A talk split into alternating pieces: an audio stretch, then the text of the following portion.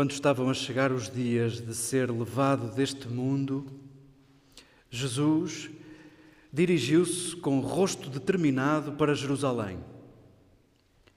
Enviou mensageiros à sua frente. Estes puseram-se a caminho e entraram numa aldeia de samaritanos a fim de lhe prepararem hospedagem. Mas não o receberam, porque o seu rosto estava voltado para Jerusalém. Vendo isto, os discípulos Tiago e João disseram: Senhor, queres que digamos que desça fogo do céu e os consuma? Mas ele, voltando-se, repreendeu-os e foram para outra povoação. Enquanto iam a caminho, disse-lhe alguém: Seguir-te-ei para onde quer que fores. Jesus respondeu-lhe: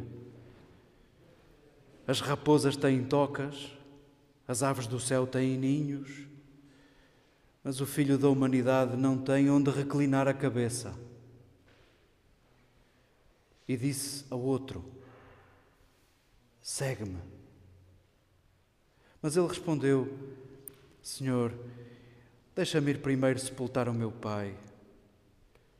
Jesus disse-lhe: Deixa que os mortos sepultem os seus mortos. Quanto a ti, vai anunciar o reino de Deus. Disse-lhe ainda outro: Seguir-te-ei, Senhor, mas primeiro permite que me despeça da minha família. Jesus respondeu-lhe: Ninguém que deita a mão ao arado e depois olha para trás está apto para o reino de Deus.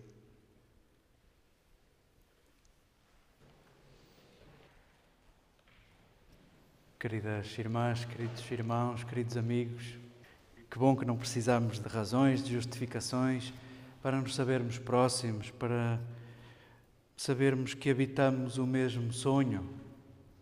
Que bom que o desejo atrai desejo, que bom que sedentos atraem sedentos.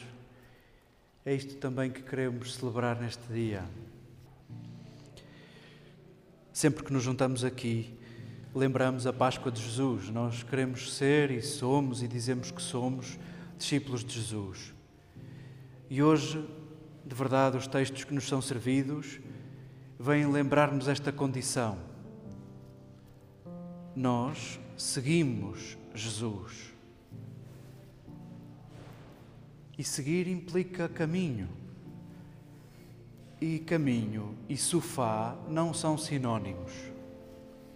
Jesus bem que podia ter dito: Eu sou o sofá, sentai-vos.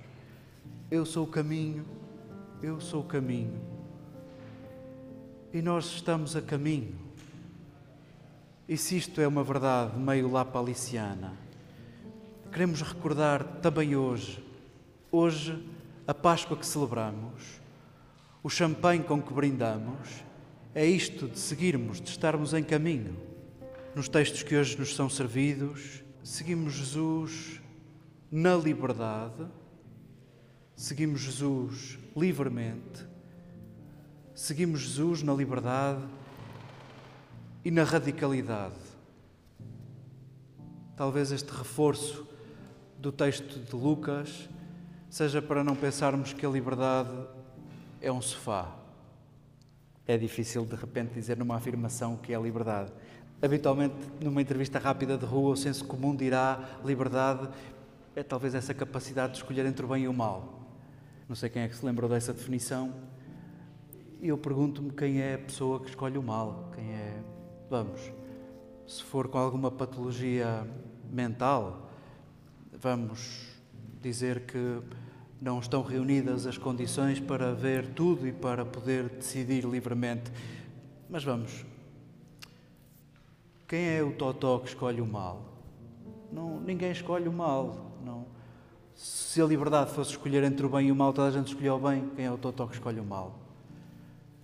A liberdade é uma capacidade de escolha entre bens, entre graus de bem, entre aparências de bem, entre bens, não é entre mal. Talvez concluamos que algumas escolhas, ou em algumas escolhas, só coube eu e o meu conforto, eu e os meus iguais, eu e as minhas comodidades. E noutras escolhas pôde caber a justiça e eu até saí prejudicado.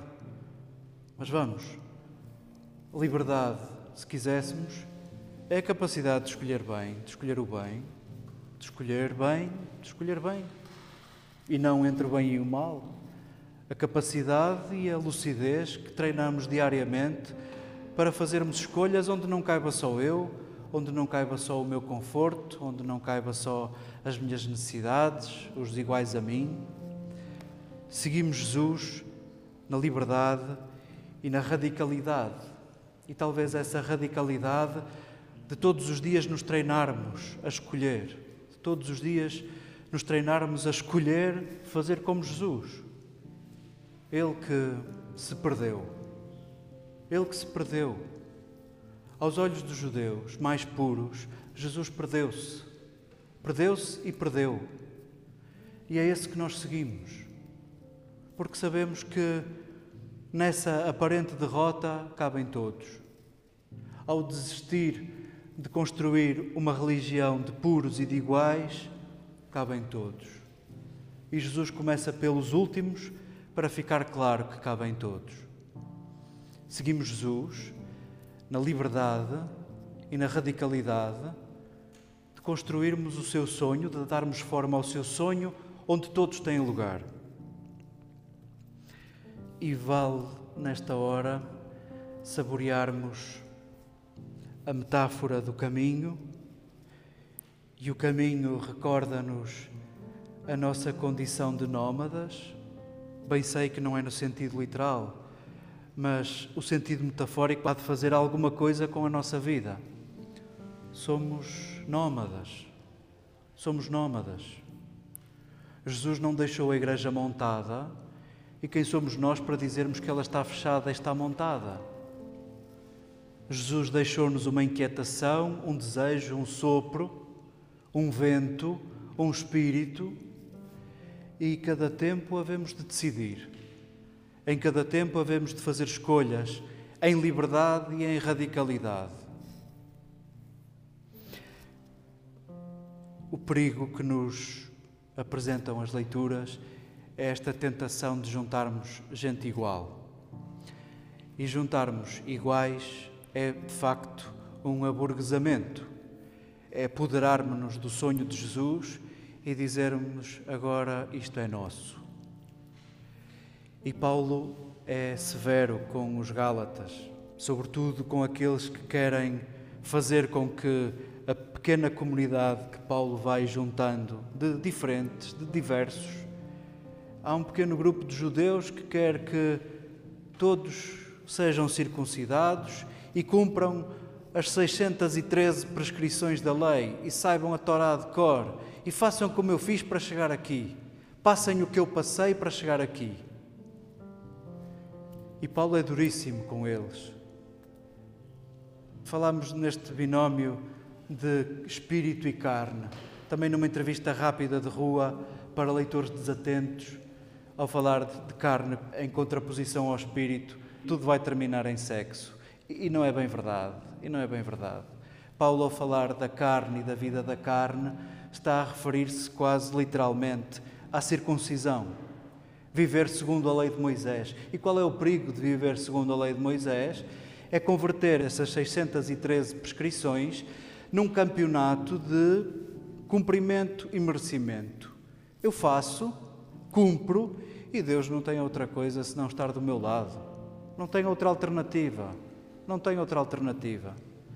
Esta é a melhor forma de domarmos Deus, domesticarmos Deus, apoderar-nos da religião e fazermos com isso aquilo que nos apetece. E entre cristãos também é uma tentação. Também é uma tentação.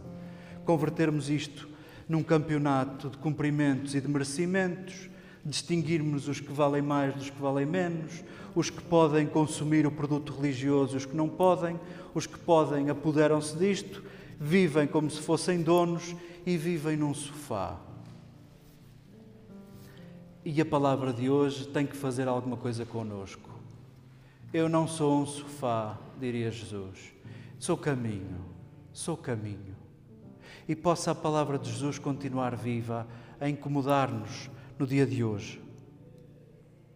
Seguir Jesus implica aceitar que estamos em caminho, implica aceitar que não está tudo feito, implica aceitarmos que as soluções encontradas no passado não servem para o dia de hoje.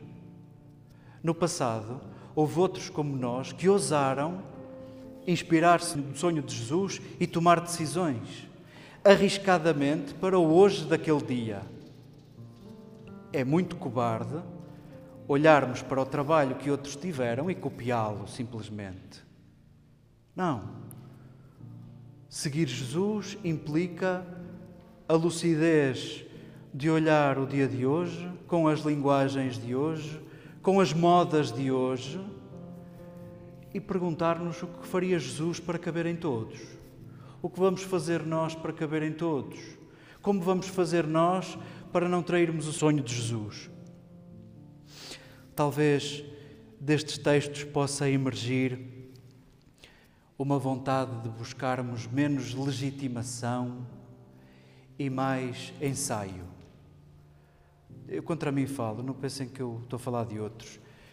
É, é também muita cobardia esperarmos que o Papa diga que sim, esperamos que o Papa autorize. É uma grande cobardia. É desligarmos o cérebro, desligarmos a inteligência e a consciência. Alguém que pense por mim, eu assim não tenho consequências nas decisões. Alguém que diga como é para fazer e depois fazemos. E enquanto isso, continua gente de fora. Continua gente de fora, continua o sonho de Jesus por cumprir. Talvez estes textos nos estimulem a buscarmos menos legitimação e mais ousadia. Qual foi o profeta que foi autorizado a fazer o quê? Não houve um profeta que fosse autorizado, que fosse legitimado. Todos viveram uma espécie de desobediência, ou melhor, uma obediência à consciência. E por que é que havemos nós de não sermos profetas? Nós que desde o batismo nos assumimos como profetas possam estes textos inquietar o nosso coração a não buscar legitimação, antes ensaio, tentativa. E se correr mal, havemos de pedir perdão uns aos outros. Mas pelo menos tentamos incluir mais, pelo menos tentamos incluir todos. Se com Eliseu ainda é possível ir despedir-te dos teus, Lucas apresenta-nos o reino como urgente não é para juntarmos iguais e não deixes que os iguais te sejam uma tentação a juntares iguais. O reino urge, urge não deixar ninguém de fora. E não se trata não de juntar iguais e também não se trata de destruir diferentes. Quando os judeus iam de peregrinação a Jerusalém, muitos escolhiam outros caminhos mais longos para não ter que passar pela Samaria, porque de facto na Samaria não gostavam da peregrinação a Jerusalém, porque eles próprios também tinham um santuário em tempos, quando havia dois reinos. E sim, não se davam bem. E aquele Tiago e aquele João estão com vontade de destruir aquilo tudo, de destruir os diferentes, os que não pensam como nós. Talvez assim se perceba porque é que Jesus lhe chamou àqueles dois os filhos do trovão. Nós também não queremos ser assim. Não vamos nem juntar iguais, como aqueles que não são capazes de se desapegar nesta urgência do reino, de se desapegar de iguais, e também não queremos destruir diferentes.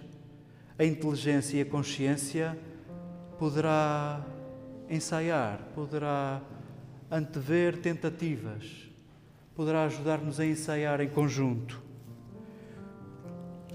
O convite do dia de hoje é seguirmos Jesus e talvez queiramos escolher o caminho do despojamento. Despojamento de quê? Despojamento de ti, das tuas certezas. Por um momento, despoja-te das tuas certezas, daquilo que tens de como adquirido, das tuas seguranças, das soluções antigas para problemas novos. Possa o caminho do despojamento ser o caminho da nossa Páscoa